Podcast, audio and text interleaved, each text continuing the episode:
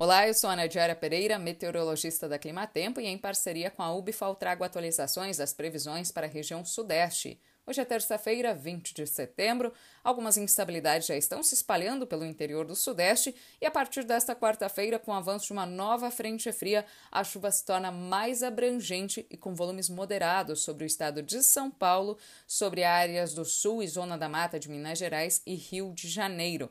Nestas áreas, a chuva ajuda a recuperar um pouco a umidade no solo, garantindo boas condições para o plantio da próxima safra de grãos e também favorece a florada do café e a florada de citros. A chuva chega de uma forma bem mais isolada sobre o Triângulo Mineiro, norte de Minas Gerais e no Espírito Santo.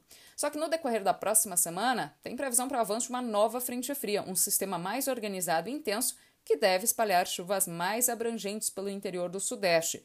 Os maiores volumes de água são esperados para o estado de São Paulo, Sul e Triângulo Mineiro e Sul do Rio de Janeiro.